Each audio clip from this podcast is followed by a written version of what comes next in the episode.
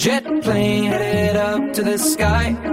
Spread wings and the clouds getting high. We ain't hit a rave in a while. So take me back to London. Yo, I do deals but I never get twanged. Et oui, Take Me Back to London dans cette deuxième partie de notre podcast sur le grand que dis-je, le sublissime Skyfall. On reprend le fil de l'histoire alors que notre espion préféré a d'ores et déjà mis la main sur le grand méchant du film et l'a ramené à Londres justement. Allez, c'est reparti pour un peu d'anecdotes et surtout beaucoup de blagues en compagnie de Dominique Duforest. Et si vous avez raté sa présentation la dernière fois, il a un message pour vous. Je suis plus connu sous le nom de La Voix. T'as vu cette voix de dingue C'est le fusil, c'est lui, c'est le bonhomme qui va avec My name is Bond. James Bond.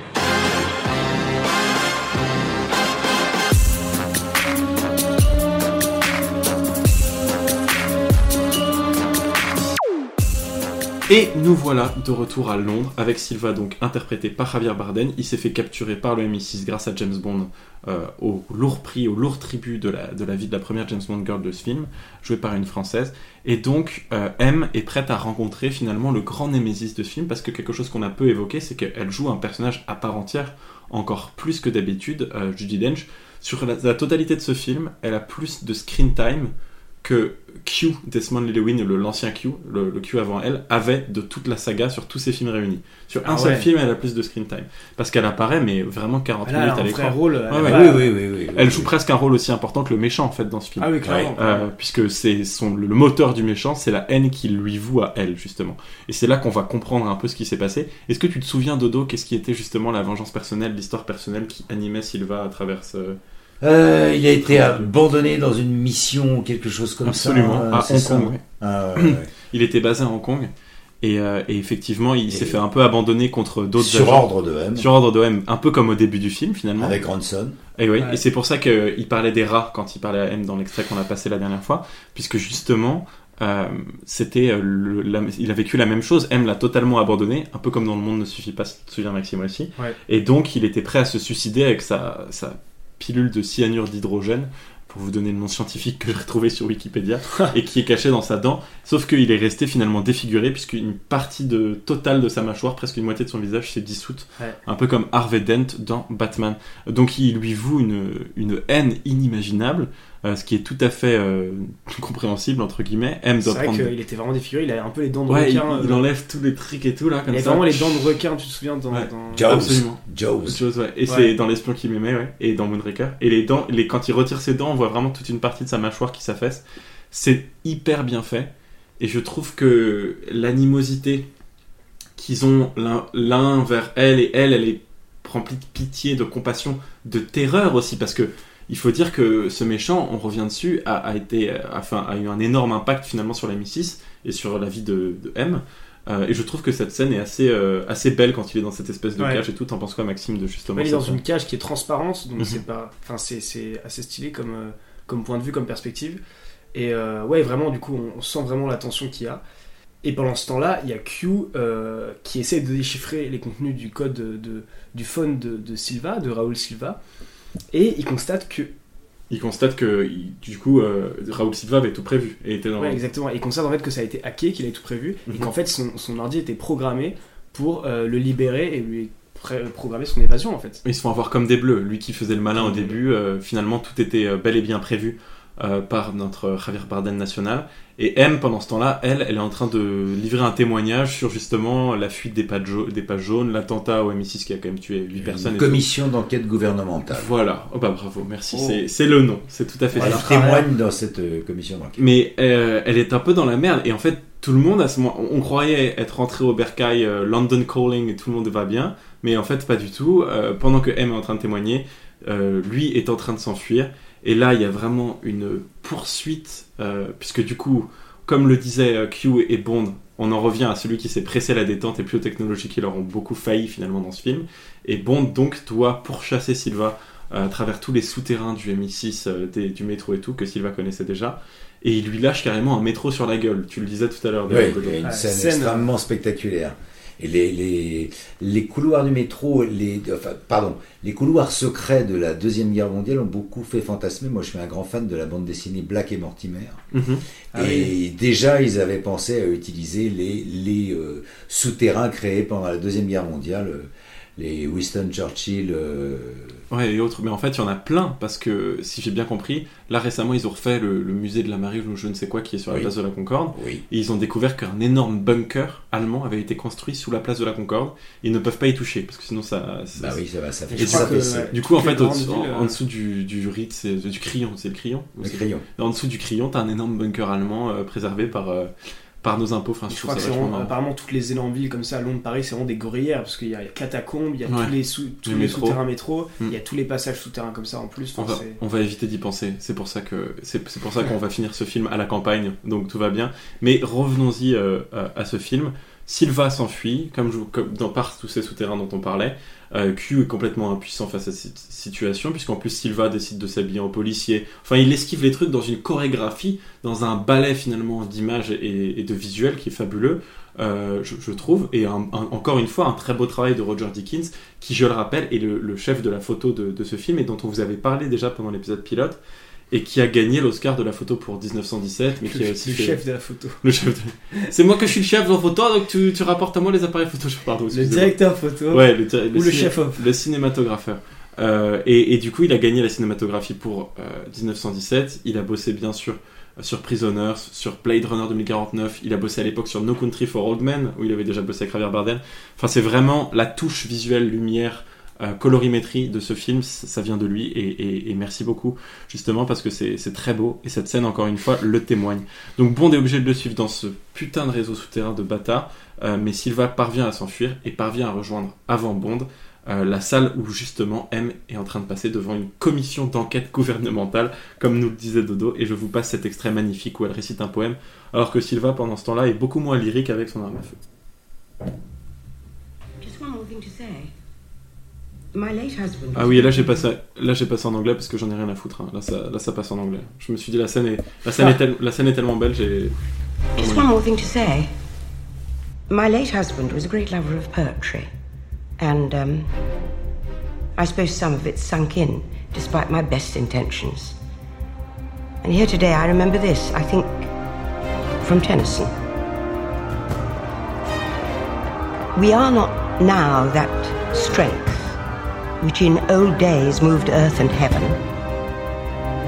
That which we are, we are one equal temper of heroic hearts, made weak by time and fate, but strong in will, to strive, to seek, to find, and not to yield.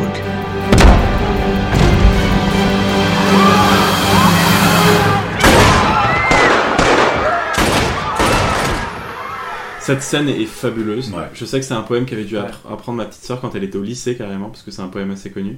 Mais elle est magnifique et, et comme le disait Laurent dans, dans son intervention de, de mi-podcast, Londres joue vraiment un rôle à part entière dans ce film, plus que dans d'autres opus de James Bond où finalement Londres, qui est quand même la capitale de- britannique, est moins présent. Mais là, on le voit, il sort à, West- à Westminster, à, à cette sortie de, de station très connue.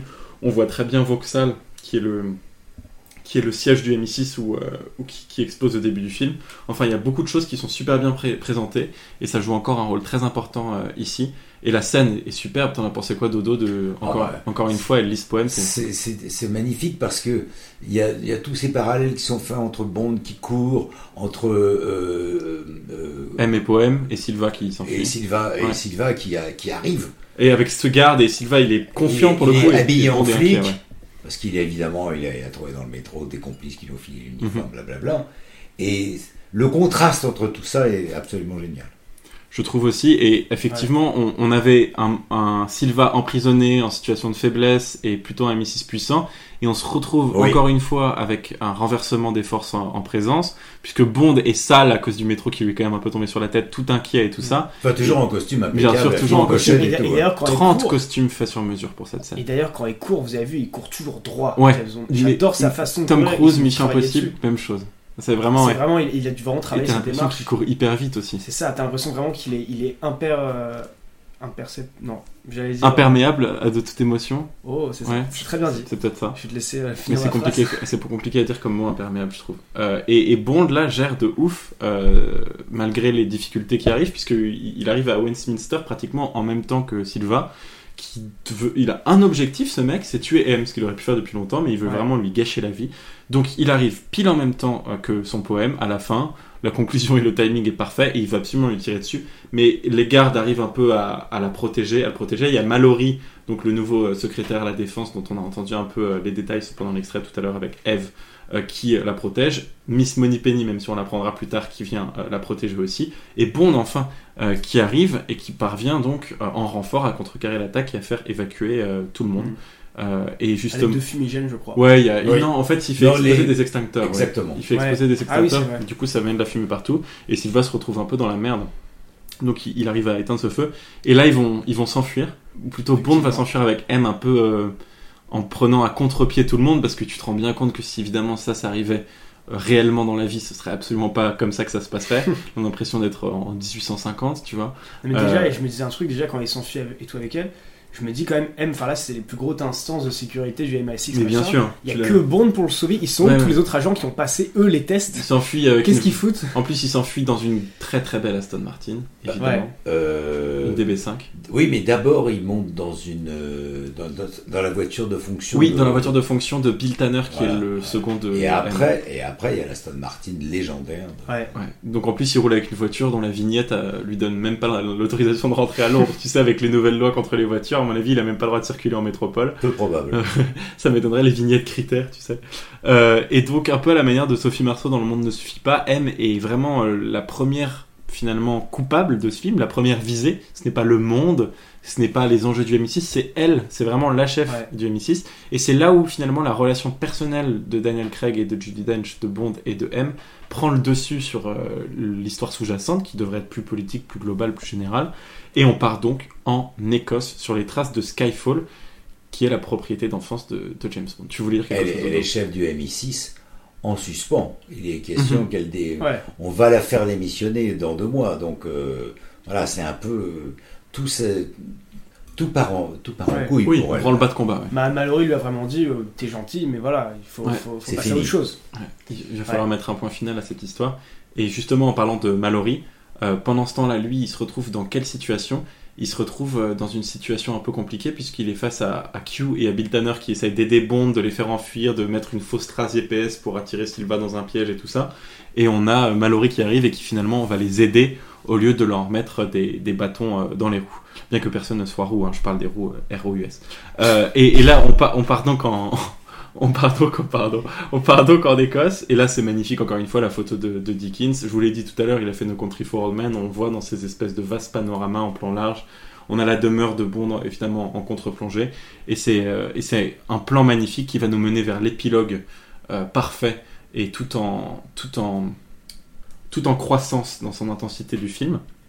Et je vous redis que, encore une fois, M a plus de paroles que l'ancien Q de, de toute la franchise où il a fait 17 films, euh, le, le Q, le Q précédent. Ouais. M a plus de paroles dans un seul film, qui est celui-là. Donc c'est quand même assez fou.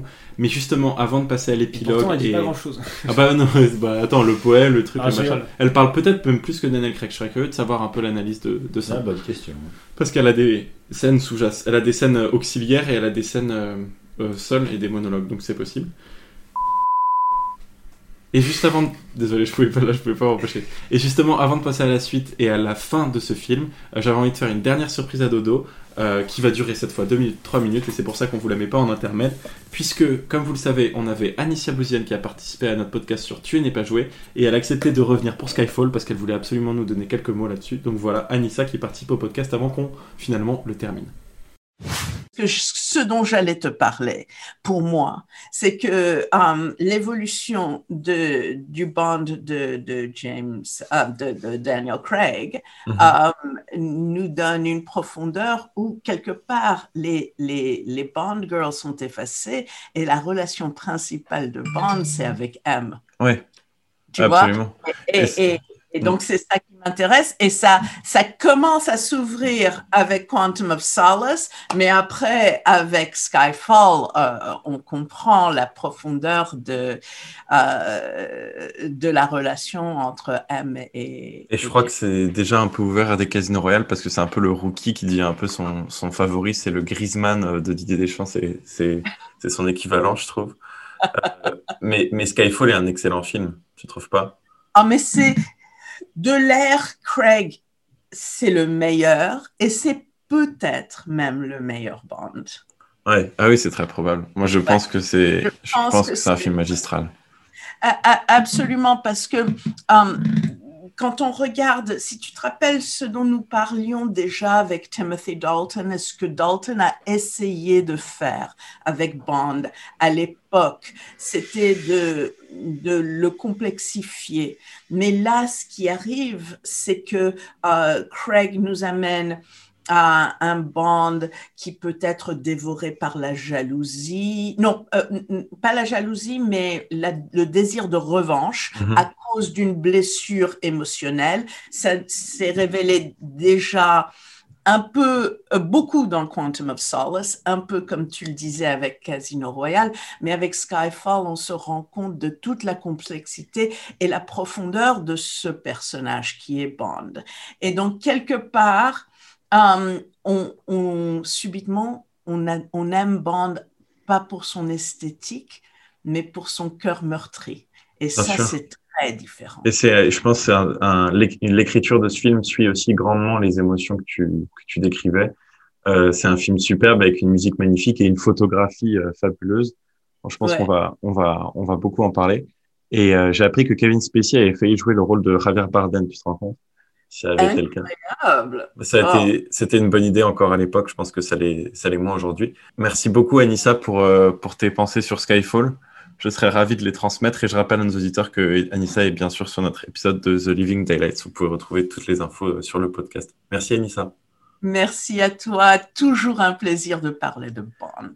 Et à bientôt sur les ondes, sur Let's Bond. Et je, je, je nous remets en direct avec Dodo pour parler de Skyfall. Bye Dodo. Bye tout le monde. Merci beaucoup, Anissa. T'as géré, c'était absolument parfait. En, Ouais, en- écoute, j'adore. en- en plus, en cinq il y minutes, a- t'as, t'as géré.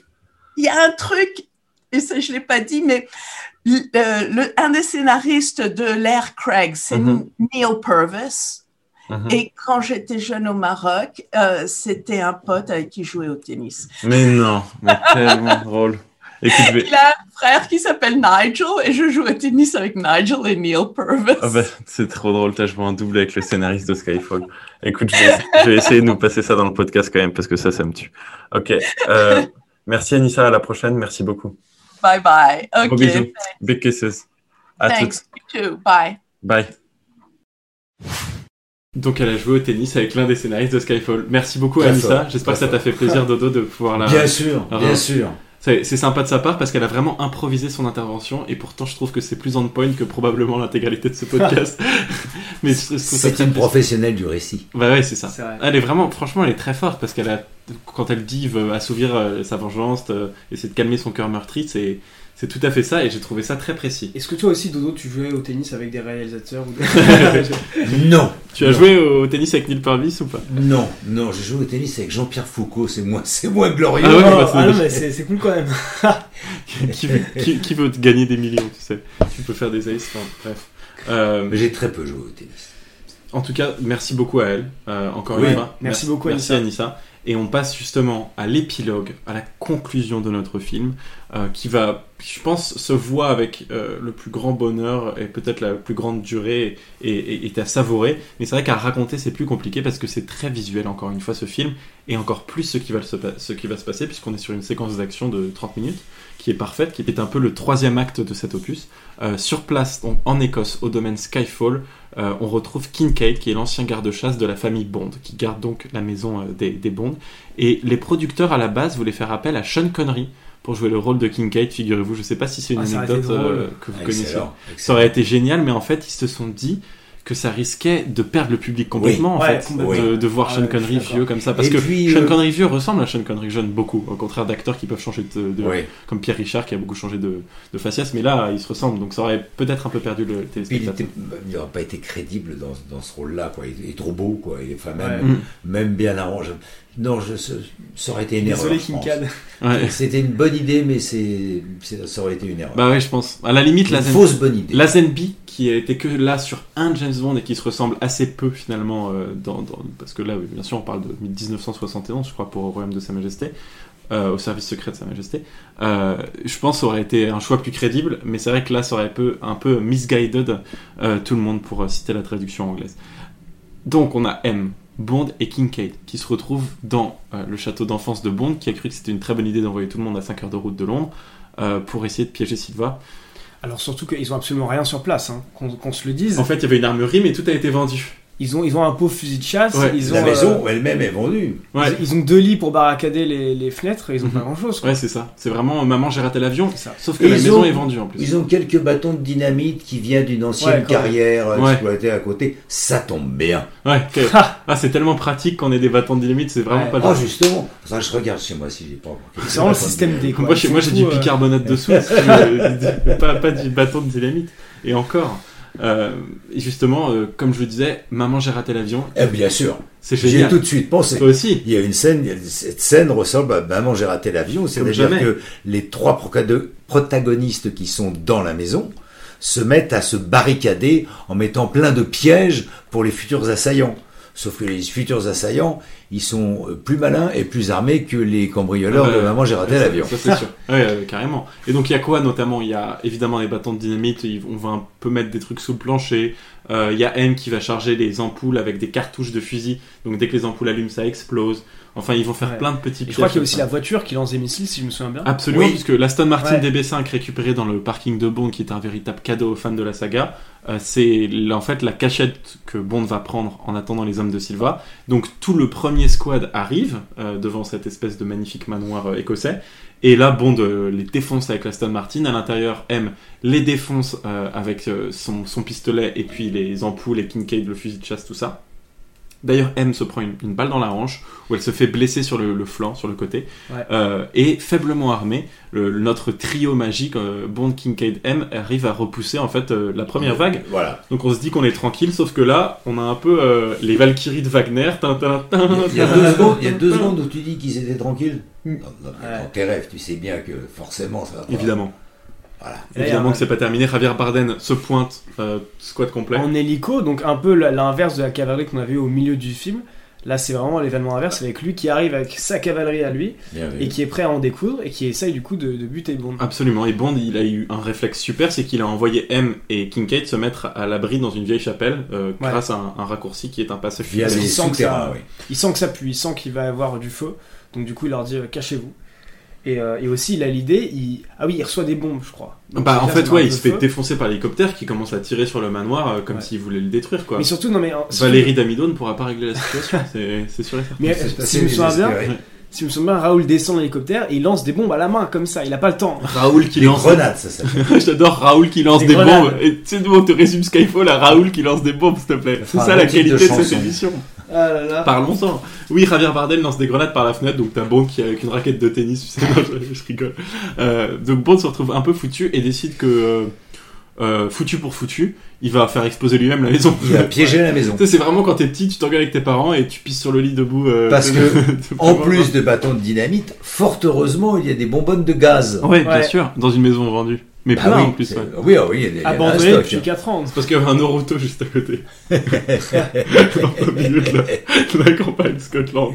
Euh, Et bref, il, il piège tout ça. quoi, voilà. Ouais, et, Ouais. et du coup, il fait exploser tout. Euh, et il part aussi, lui, dans le souterrain. à la Ah oui, et lui aussi, il a fait mourir. Ah oui, oui. Il se rend compte un peu tard que c'est une grosse explosion. Il se dit, ah putain, l'explosion était peut-être un peu. euh, Et du coup, Il a le réussi à couloir se de... cacher. ouais, ouais, il y a le couloir de in feu qui le rejoint dans le tunnel. Sauf que pendant ce temps-là, Javier Bardem qui. Entre-temps, pardon, l'hélicoptère s'est craché Ouais. sur la... a, a été Ouais. victime de l'explosion et s'est craché sur la maison.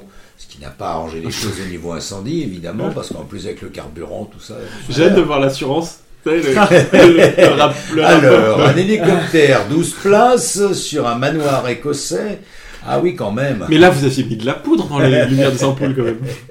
J'aimerais bien voir le, le- le truc final. En tout cas, Silva a été descendu, comme vous le disiez, et pendant qu'il y a cette explosion qui termine l'hélicoptère et tout ça, et que Bond s'enfuit par le passage souterrain, lui voit Kincaid. euh, qui Silva est blessé. Silva est blessé aussi? Non, il est, il est- parce que tu dis, il est- ah, il est descendu de l'hélicoptère. Oui, il est descendu de l'hélicoptère, ouais. Pardon, j'avais Pour mal.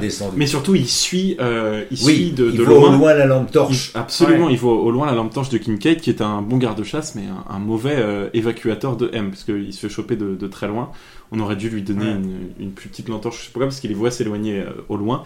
Donc, il, il part avec deux hommes de main pour essayer de les, de les rattraper. M, voyant un peu la situation, passe par un lac gelé. Euh, en, en fait, c'est un raccourci. Moi, je comprends. Bond. Ouais, pardon, Bond, oui. Bond. Euh, voyant M et Kincaid se- s'enfuir, passe par un lac gelé pour essayer de rattraper Kincaid, M et du coup Silva. Euh, et là, il se fait rattraper par un homme de main, il tombe dans l'eau glacée, ce qui rappelle Ouais. finalement le Enfin, il tombe dans l'eau glacée. Attends, je, je préfère préciser. Ouais, ouais. Il a un fusil et il va faire en une demi-seconde un tour sur lui-même pour faire en fait un trou dans, dans la glace. C'est avec le flingue du mec avec qu'il le le flingue. fait. Ouais, ouais. Ah, mais Il fort. avec le type et avec le flingue du mec, il tourne autour de Il lui-même. trace autour de lui. Et évidemment, la glace se rompt et les deux tombent dans l'eau qui doit être à 0, Ah, degré, minima. Pas- pas- degrés, Pas quoi. très chaude quoi. Ouais, non, là vraiment. euh, j'aimerais- Glacé. Et pas ensuite scène du coup dans l'eau qui rappelle pareil qui fait toujours écho euh, au générique, au début du générique Oui. quand il tombe dans l'eau. Donc voilà, qui est hyper sympa, euh, très belle scène. Et voilà, donc Bond s'en sort heureusement, t'imagines. On avait froid dans le dos. Bond s'en sort pas, il meurt, c'est la fin. Euh, Non, Bond s'en sort très bien. Et, euh, et retrouve la trace de M, Kincaid et Silva qui se sont retrouvés un peu dans la chapelle euh, d'à côté. Et là, Silva, il est parti complètement en couille. Hein. Je sais pas ce qu'il a pris dans l'hélico, il s'est fait un délire. Il rejoint M et il supplie M de, de la- le tuer et de la tuer avec une seule balle. Il lui dit kill us, kill us et tout. Ouais. Le mec est complètement déjanté. On est vraiment en fait sur un, un détraqué psychologique. Hein. Euh, et c'est une pathologie. Hein. ouais, vraiment. Non mais ça va. Ils sont plusieurs dans sa tête. ouais. Ça, ça, ça va avec la coupe de cheveux. Euh, et, et Bond intervient de justesse en rattrapant la situation et en tuant Silva en lui lançant un coup de couteau euh, dans le dos. Donc M n'est Qui faisait partie des rares Absolument. armes qui restaient dans la demeure. Exactement. C'était- Un très grand poignard de- duquel j'ai pensé ça, ça va servir Ouais. à un moment ou C'était soit ça, soit l'ouvre-conserve, donc heureusement, parce que Voilà. sinon M était vraiment dans la merde. Mais quoi qu'il arrive, de toute façon, elle meurt. C'est un opinel. Donc euh, de toute façon, elle meurt puisqu'elle est blessée sur le flanc. Et c'est donc la septième et dernière fois que Judy Dench jouera le rôle de M, euh, puisqu'elle elle cède à ses blessures. Non, c'est quoi? Elle décède suite à ses blessures, c'est ça l'expression? Elle décède suite à ses blessures. Ouais, c'est ça. Euh, et donc, euh, elle, succombe même. Elle succombe. Oh. Ouais, pas mal. Euh, et c'est c'est con, euh, en fait, puisqu'elle n'est pas tuée par Silva, qui remplit pas sa vengeance. Elle s'est- C'est un peu comme si elle s'était pris une égratignure dans la maison, quoi. Euh, donc c'est assez frustrant. Ouais. Mais euh, une excellente scène finale pour un excellent film tout de même. Ouais, ouais, ouais. Alors, c'est- curieusement, j'ai été étonné que le garde-chasse s'en prenne pas une. Mais oui Ouais. Qu'est-ce On, on est d'accord. Qu'est-ce qu'il foutait lui? J'ai pas compris. Euh, Il est, il est venu, il est reparti, euh, ce personnage. Veni vidi vici. Ouais. c'est le Alfred de James Bond en fait. Mais d'ailleurs, je trouve qu'il y a beaucoup de choses de Batman dans ce film. On va en reparler parce que c'est volontaire, c'est une inspiration de Sam Mendes. Hmm. Mais il y a beaucoup beaucoup de choses, je trouve, qui sont qui, qui rappellent un peu euh, à ça. Notamment le costume de James Bond avec les, Et la cape. la cape. Et puis la patte mobile aussi, bien sûr. J'ai beaucoup En aimé fait, ce, Non mais franchement, il y a plein de trucs de ce style. Euh, et c'est la deuxième fois que Bond pleure ouvertement dans la saga, puisque euh, il pleure bien sûr quand M décède. Et c'est magnifique cette relation qu'ils ont entre les deux. On fait que rigoler, c'est un si beau film, on est vraiment con. Euh, et la première fois, à votre avis, c'était dans quel film? La première fois que Bond pleure Oula. de toute la saga. Tu Bah, l'as cité pense- tout à l'heure. Moi je sais. On, tu en t'en as parlé. Il faut que Bond, Bond soit très très triste. Donc à votre avis, qu'est-ce qui se passe? Moi je pense, je peux dire mon, ouais, mon bien opinion ou pas Je pense que c'est la première fois qu'il pleure parce que je me souviens que quand il avait perdu sa femme dans, euh, dans Oh. le sixième opus je crois, Cinquième au service secret de Sa Majesté. ouais. t'avais une anecdote qui était qu'il il avait pleuré pour la première prise et que le réalisateur lui avait dit non, James Bond ne pleure pas. Alors, euh, c'est absolument vrai, sauf qu'ils ont laissé quelques larmes dans le film. Ouais. Donc c'est bien la première fois qu'il pleure dans le service secret de Sa Ah. Majesté. Mais t'as tout à fait raison, dans le service secret de Sa Majesté que t'évoquais tout à l'heure, avec Ouais. George Lazenby et Diana Riggs qui, qui joue évidemment le rôle formidable de la James Bond girl. Euh, George Lazenby a commencé à pleurer comme un veau euh, à la fin du film quand Diana Riggs se fait tuer par euh, le spectre. Et, à l'époque, on lui avait dit mais non, tu peux pas du tout imposer. Je crois que c'est Guy Hamilton qui dit qui lui a dit non, tu peux absolument pas pleurer dans cette scène à ce point-là. Donc ils ont quand même gardé quelques larmes et c'est donc la deuxième fois de toute la saga qu'on va à nouveau voir perler sur les paupières de James Bond de, de fine goutte euh, de tristesse, de, de larmes. Euh, et c'est très triste, mais c'est aussi un nouveau départ pour euh, une fin, la fin d'une génération, le début d'une autre, puisque de retour à Londres, euh, on comprend que Eve, qui est, comme j'ai essayé de ne pas vous spo- le, le spoiler depuis tout à l'heure, mais je n'y arrivais pas, est en fait Miss Moneypenny. Et donc, Ouais. euh, hop, fan service beaucoup. Euh, fan service much, pardon. Et, et pour la, la petite anecdote, euh, c'est la première actrice noire à être Moni Penny, donc ce qu'il faut quand même souligner, ce qui est quand même plutôt Mhm, bien. T'as raison, c'est vrai. Et, euh, et son rôle aussi est beaucoup plus développé que celui d'une secrétaire parce que voilà, elle, on Bah sait oui. que c'est une agente qui a été cachée, etc. C'est un sorte de préquel de Money Penny. Exactement. Ouais, c'est Ouais, c'est vrai. exactement ça, ouais.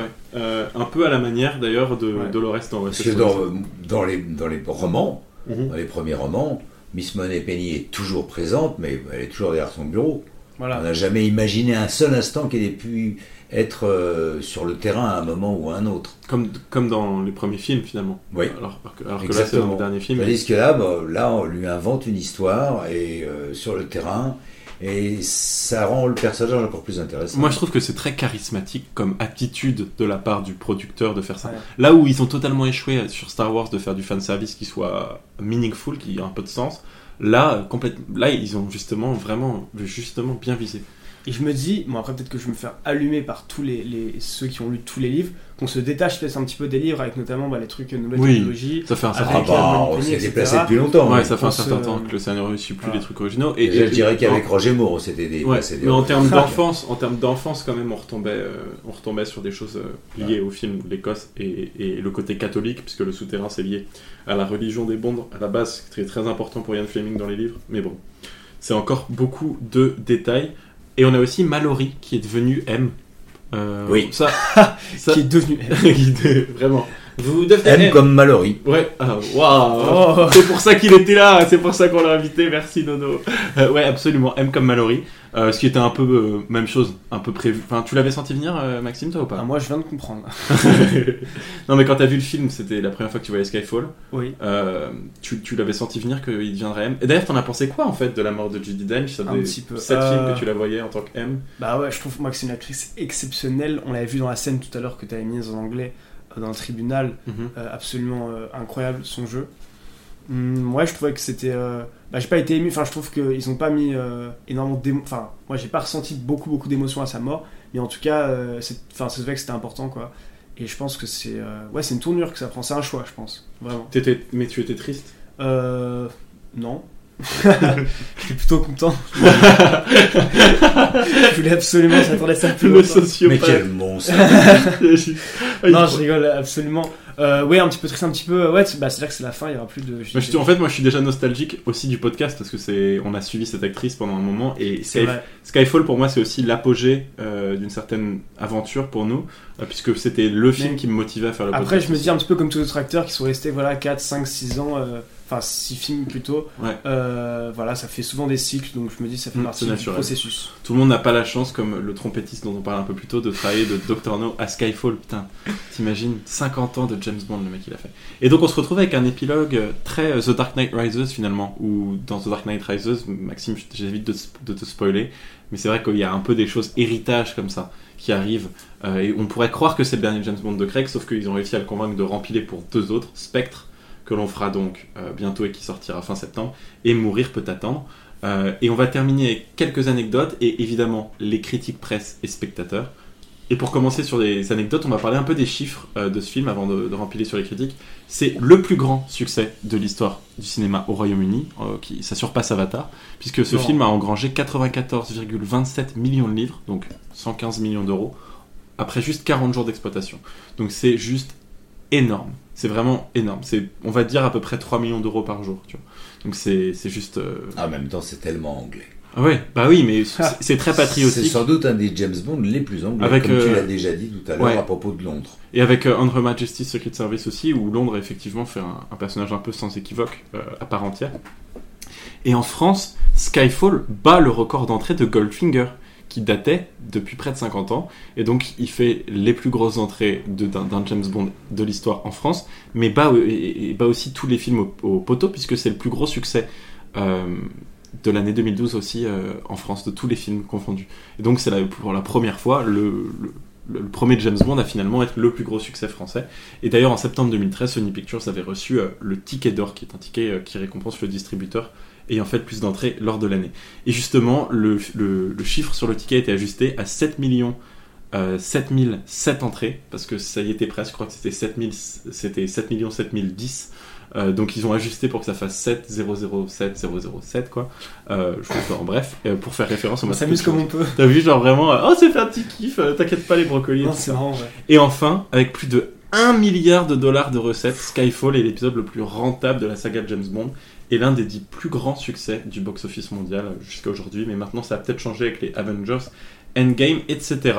Voilà pour les chiffres, mais qu'en pensent les gens et qu'en pensent les bonnes gens, donc les journalistes? On va le découvrir tout de suite. Je vous balance le euh, générique critique spectateur et critique presse. À tout de suite, les copains.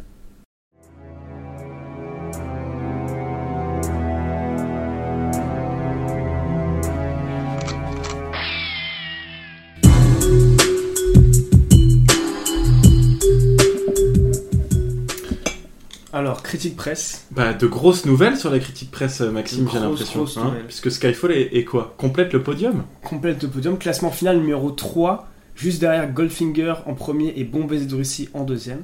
Alors, je vais vous dire un truc, c'est impressionnant. J'ai toujours pris les critiques presse de Metacritic. Et là, c'est la première fois que je vois ça. C'est un, entre, entre guillemets, Metacritic must see. Donc, à voir absolument. 81 sur 100 et 40 49 notes, ce qui est beaucoup, avec 0 note négative. C'est-à-dire Ah ouais. qu'on a 42 notes positives, 7 moyennes, 0 négative. Voilà, c'est la première fois que je vois ça. Et aussi, il faut le dire, 6 notes 100 sur 100 de la part de, de- de journaux, de magazines, etc. C'est absolument incroyable, je trouve. Donc voilà, il faut le souligner. Ils ont dit dans la plupart du temps que Sam Mendes, le réalisateur, était incroyable. En gros, que c'était un pur kiff qu'ils ont vraiment adoré. Euh, hommage parfait qui respecte le personnage et la franchise. Et ce que j'avais noté aussi quand on a fait le classement euh, presse euh, ensemble, Max, c'est que Skyfall va repousser Casino Royale à la quatrième place du classement presse euh, avec juste un point, puisque donc, si je me souviens bien, Skyfall a 81 sur Metacritic et Casino Royale se retrouve qu'avec 80 Ouais. euh, sur Metacritic. Donc euh, vraiment, Skyfall vient situer juste au-dessus avec juste 0,005 euh, au-dessus de, au de Casino Royale. Et du coup, et ce qui est marrant en fait, c'est qu'il y a que eu des bonnes critiques. Donc normalement, on s'inspire en fait souvent, euh, tu vois, Dodo, de, de critiques négatives parce qu'elles sont souvent un petit peu plus drôles, un petit peu plus marrantes, Souvent. etc. Souvent, j'adore les critiques négatives. hyper Le masque et la plume sur France Et donc Inter, là, bah, je suis désolé, que. pas de critiques négatives, donc je vais dire que des trucs sympas sur le film en fait. voilà, Mais- donc à commencer par exemple par Movie Nation qui donne un 88 sur 100 et qui dit que c'est le bon le plus anglais. Alors ça, je pense que ça va faire crisser quelques dents quand même. On l'a que- dit. On l'a dit, mais je sais que voilà, Daniel Craig n'est pas réputé pour être le plus anglais. Moi, je suis d'accord avec eux, en tout cas. Euh, Rolling Stone 88 sur 100 qui dit que c'est un Bond comme vous ne l'avez jamais vu, presque freudien dans sa vulnérabilité. Voilà, je trouve que c'était très joliment dit. C'est pas faux, parce qu'il y a un côté Ah très bah, oedipien. Exactement, euh, avec, merde, euh, avec la mère euh, M, voilà. Il faut, la, demeure familiale. il faut rappeler un truc aussi à propos de cet opus, c'est que ça est sorti en même temps que les Jeux Olympiques de Londres. Il y a une superbe séquence de Daniel Craig qui saute d'un hélicoptère avec la reine et tout. Donc il y avait aussi un aspect commercial, marketing à être patriotique pour, pour ce film-là en Voilà. particulier. Euh, je citerai aussi Empire comme, euh, Ah, comme bah, l'aime bien sûr, toujours. la référence. Euh, 80 sur 100 qui dit que c'est très bien, mais, et je suis un Ah, petit il y peu a un d'accord, il y a un mais, euh, qu'il y a un petit peu moins de sens de l'humour. Voilà. Et ça, je suis assez d'accord. C'est vrai qu'en fait, on l'oublie. Ah, Mais je pense que. Ah, ils ont tout vu, les mecs, j'avais mais même je pense pensé. que le. Enfin, c'est vrai qu'on a. on a Ah oui, c'est très dramatique, mais c'est vrai qu'il n'y a pas trop du côté Et humoristique. en fait, on oublie le côté humoristique parce que je pense que c'est un autre genre de film un petit peu. en Mais fait. non, il y a le côté avec Q qui est un peu amusant, il y a des scènes avec Money Penny, mais en fait, intrinsèquement, par exemple avec le méchant, il va y avoir zéro scène comique, ce serait pas possible. Intrinsèquement, c'est vrai qu'il y en a peu, mais il y a, des- il y a de l'humour anglais, très pince sans rire, Ouais. très, très sec, où par exemple M va ironiser sur leur situation extrêmement frugale à la fin du film. Euh, donc c'est vrai qu'il y a- il y, a un humour moins plus implicite. Mais Euh, en même temps, l'action est tellement tendue que c'était difficile de- de- Ouais, c'est ça. d'introduire de l'humour là-dedans. En fait, je crois que ça se prend assez au sérieux, en fait, le film dans les actions et tout, et donc du coup, il y a, il y a moins de place à l'humour, mais au final, comme c'est très bien fait, bah, je trouve que ça dérange pas, pas beaucoup. Absolument. Bon, l'humour, on a eu un peu des overdoses en plus avec Roger Moore. Oui, je alors, pense qu'on euh, a, on a, on a eu notre. Euh, C'est bien, ouais. Et donc, une toute petite dernière pour la route, euh, The Boston Globe, donc la note la moins bonne, je crois, 50 sur 100, non, je crois que c'était 40 sur 100 peut-être, euh, qui dit que l'enjeu est un petit peu ennuyeux pour les films d'action. parce que la franchise n'a plus trop envie de sauver le monde, elle a juste envie de sauver M. Oui, bah oui. Et donc ça, c'est un petit peu ce qui a fait, euh, C'est pas faux. Ah ce oui. qui a fait On peut comprendre cette critique-là. Mais Je après, il faut se rappeler que ça a mis en danger Ouais. euh, un attentat contre le MI6, un Oui, attentat oui, dans c'est le pas- métro. C'est pas innocent. Euh, le Voilà, métro, il est plein de gens, hein, le métro qui tombe sur Bond. Oui. Euh, Euh, non, il est vide. Il est vide Il est vide. Il est allumé Justement, j'ai regardé Ouais, ça. regardé Il y a juste un conducteur. Ah, Bon, c'est pas grave. Ouais. Quelle horreur. RIP. tant pis. Euh, Est-ce que je peux passer aux critiques spectateurs, Max? Vas-y. Euh, Dodo, comme tu imagines bien les critiques spectateurs, ça va être encore plus euh, drôle, si ce n'est ridicule que les critiques presse, évidemment. Et, et, grande surprise, les amis, Skyfall est premier du classement des critiques Ouais. spectateurs. On va en parler un peu plus tard parce qu'il est pas premier Mets des des- applaudissements. du, du classement final. Ouais, je mettrai des applaudissements. ouais. Il est, il est deuxième du classement total, si vous voulez, mais il est premier du classement spectateur avec juste après lui Casino Royale et Goldfinger. Il a la note de 4.1 pour les spectateurs sur Allociné pour énormément de notes. Je crois que c'est près de 40 000 notes. Ah voilà. Donc euh, ouais, c'est énorme. Ouais, Donc vraiment, il a été noté et noté et extrêmement apprécié. C'est donc le film de la saga le plus populaire euh, pour les spectateurs français. Et on va passer justement aux critiques, savoir un peu, prendre la température, savoir un peu ce que ces spectateurs en pensent.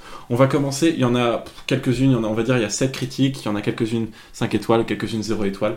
J'en ai sélectionné beaucoup pour vous aujourd'hui parce que franchement c'est un régal. Et je vous demande d'ouvrir grand vos, grand vos écoutilles parce qu'on est tombé sur des cas sociaux et peut-être des esprits incompris aujourd'hui euh, à travers leurs critiques qui m'ont beaucoup amusé. Oh mon dieu. Tony Ah. Perrin a noté Skyfall il y a un mois, il lui a mis 3,5 et il nous dit Skyfall est un film qui n'est pas le meilleur de James Bond. La scène d'ouverture est impressionnante et la chanson est peut-être l'une des plus populaires. Javier Bardem joue très bien le méchant, mais les 2h17, je trouve que c'est trop long. je trouve ça mignon, abordable comme critique, 3,5 et concis. Tu sais, il parle de la scène d'ouverture et de la chanson, c'est tout. Euh, y a pas, c'est pas très argumenté, mais ça me fait toujours rire. Nature et environnement, sans eux d'ailleurs, euh, entre le N et le M, donc environnement, envi- environment, c'est peut-être un truc en anglais. Daniel Craig a eu un regard glaçant, j'ai pas compris pourquoi c'est au passé, mais il joue très bien le rôle de James Bond. Je l'ai lors d'un week-end pluvieux, je crois qu'il voulait dire je l'ai vu lors d'un week-end pluvieux. Les génériques toujours aussi longs, mais très agréables à visualiser. Il y a un véritable travail derrière. J'adore parce qu'il dit ça. Oui, Évidemment. Javier Bardem est impressionnant dans le rôle du pourri. Il a les meilleures expressions, ce mec. Ensuite, on a Logdou B qui me dit Je vais me faire assassine par les fans, mais j'aime pas du tout ces nouveaux James Bond. 15 minutes d'action au début et 2 heures de parlotte. On est bien loin des Meurt un autre jour depuis que c'est Daniel machin la nul. Et j'ai vu plusieurs fois tous les autres. Et petit détail aussi, il y a plus les James Bond girls connus style Alberry ou autres. Pourquoi? C'est limite s'il a pas mis pourquoi m'amène, tu vois. Tue. Et là, c'est un mec vénère. Ça, je pense que c'est quelqu'un qui est tr- très beaucoup chez lui, très peu dehors. Navrant Navet, difficile à lire, Oh. dont le scénario a dû être écrit par un singe, tellement les incohérences sont risibles et l'histoire absente. Les incohérences ridicules sont présentes à chaque minute, tandis que les pires clichés, dépassés depuis des décennies, sont soigneusement enfilés les uns après les autres. La seule chose époustouflante, finalement, c'est la note halluc- hallucinée. ah, le mec, il va vraiment pas de main Pas morte, mal. hein. Skyfall est aussi nul que tous les films de Steven Seagal réunis. Et pourtant, Oh. il faut reconnaître que ce dernier n'a aucun talent d'acteur et de réalisateur. Je n'arrive pas à croire que le quotidien 20 minutes eût dit un film hallucinant. Le mec en 20 minutes. Soit le quotidien a tout simplement été racheté par la production du film, il écrit à 20 minutes. Soit le service film de la revue n'a aucune compétence en matière de jugement. Il est sur halluciné le type, je comprends pas pourquoi il fait ça. Je déconseille fortement de regarder ce film, à moins que vous n'arriviez pas à différencier les bons et les mauvais films. Une bonne conclusion. Anonyme, qui nous écrit Excellent 007, action, explosion, chasse aux méchants, manoir familial, homme totalement fou qui tente de tuer sa patronne, et des techniques de survie dites de 007. Bande son culte sur le thème de 007. Et ce sera la dernière critique. Euh, la, pro- le prochaine fois qu'on vous parlera, ce sera de Spectre, et ce sera encore pire, je pense, en termes de critique, mais ils, s'en sont, possible. ils s'en sont donnés à cœur joie, là, franchement. Ah ouais. ouais. Ouais. Pas trop fort. Mais je, je crois que les plus gros critiques, ils ont pas hâte de voir Spectre, qui sera notre prochain podcast, euh, vu, vu la qualité du film. Merci encore, Dodo. Mais merci de m'avoir invité. C'était un plaisir. Parce que c'est vraiment un, un super James Bond et c'était très agréable d'en parler. En plus, euh, des amis ont témoigné, donc euh, Bah oui. très très bon moment. Ah, encore merci à Anissa et Laurent qui, sont, qui ont C'est un intervenu dans ce podcast très familial en fait. Oui, hein. j'étais ouais, c'est ça. J'étais content de te faire la surprise, euh, Dodo, de leur intervention. Et, euh, et on te retrouve sur Rock and Pop Stories, sur tous les providers, euh, Apple Podcasts, Spotify, Deezer et tout cela. autant que vous le souhaitez. Allez rechercher ça. Encore, encore merci. Encore merci Maxime. Euh, Voilà. Je suis toujours pas payé hein, d'ailleurs. c'est c'est normal. Je vous laisse. je conserve tout l'argent du podcast. Allez, on vous laisse tous. Merci encore les amis de nous avoir écoutés jusqu'au bout. Merci encore Dodo. À la prochaine. Bon Let's Bond. Merci encore. Merci beaucoup Dodo. Tu veux le Ah, générique écoute, ou pas avec Quoi plaisir. Tu veux le générique ou pas Ah merde, j'ai complètement oublié le générique du film. Voilà. Allez. Mais je le mettrai au montage, c'est quoi Ah. Normalement, je mets le générique du film. Oh là là.